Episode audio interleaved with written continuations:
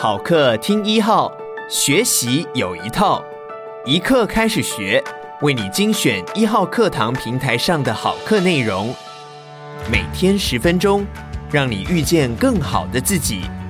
现在就订阅一号课堂 Podcast，在第一时间收听到我们提供的精彩内容吧。接下来请听亲子书作家汪培挺的《不骂》。内向是一个令父母排斥的个性。听过太多父母忧虑自己的孩子太内向。当你开始忧虑孩子的个性时，很容易忍不住发出抱怨。即使你认为自己的抱怨不着痕迹，但孩子感受得到你的负面能量。如果手足里有一个比较外向，那么内向的就更吃亏了。很多内向的人一辈子对自己的个性抱持罪恶感。你知道那股罪恶感的来源吗？是外来加注在他们身上的评价：内向不好，外向才可爱。真的是这样吗？书上一开始的举例非常有震撼力。五十年前，美国南北战争的起源是一个刚下班、拖着疲惫身心的黑人妇女。她上了公车，找到位置坐下后，司机却要她让位给白人。她只说了 “no”。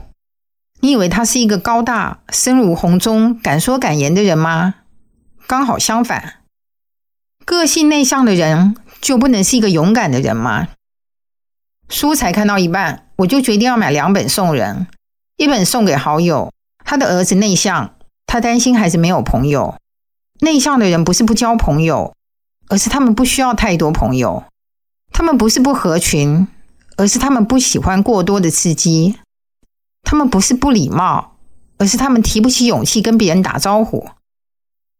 另一本要送给一点都不熟的邻居，他只有一个独子，在我的眼里，不到三岁的小孩内向很正常。可是他好担心这样的个性将来会吃亏，于是最平常不过的句子里面却藏着很多大人不自知的抱怨。你说话大声一点，你要看着别人的眼睛说话。你说话这么小声，别人听不到。这位妈妈轻声细语，他既没骂孩子，也没贬损。但是，一个从小听多了这样语言的孩子，你说他会不会渐渐的将自己内向的个性与不好画上等号呢？我问另一半：“我们的孩子内向还是外向？”他想了想说：“弟弟内向，姐姐呢，也算内向。”你呢？不等他回答，我说你也内向，你的两个哥哥也内向。然后我评论评上瘾了，你爸爸内向，你妈妈呢？也是内向。他说我弟弟内向，我哥哥内向，我爸我妈都内向，那我呢？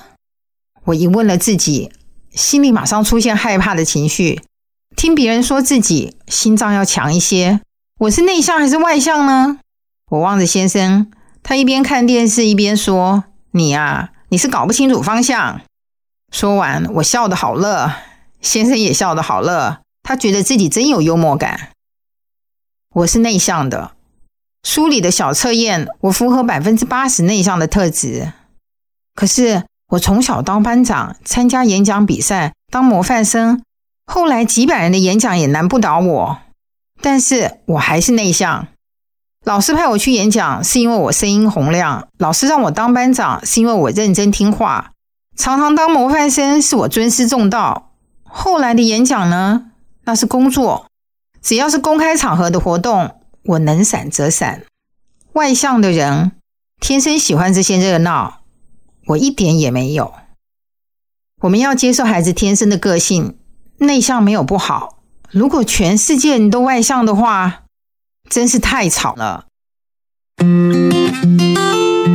后记，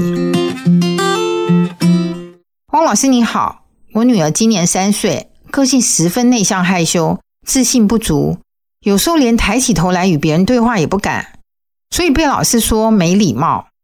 每当我与她讨论老师说的这些事，她会情绪低落或是哭泣，很挫败似的。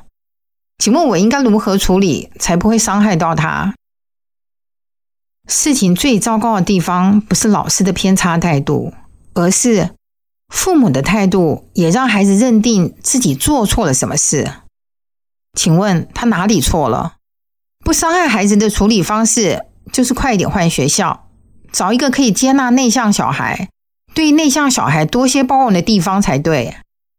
你以为对孩子多些要求就是好的吗？小小孩最需要的是大人的呵护，父母不能将孩子时时放在身边，那就有责任找一个可以让孩子得到呵护的地方。和善的老师多得很，尽力去找，不可以放弃。那是你最爱的宝贝，加油！我怎么知道老师和不和善，能不能接受内向的孩子呢？先跟老师谈谈自己的孩子，如果对方一副准备帮你改变孩子的，八成不妥。我们要找一个接受内向孩子的人，急着改变孩子天生个性的，通通要小心。感谢你收听一课开始学，鼓励你现在就下载一号课堂 APP，购买汪培挺的《不骂》，收听完整课程吧。也鼓励你把一号课堂 Podcast 分享给你的亲朋好友。每天十分钟，遇见更好的自己。一号课堂。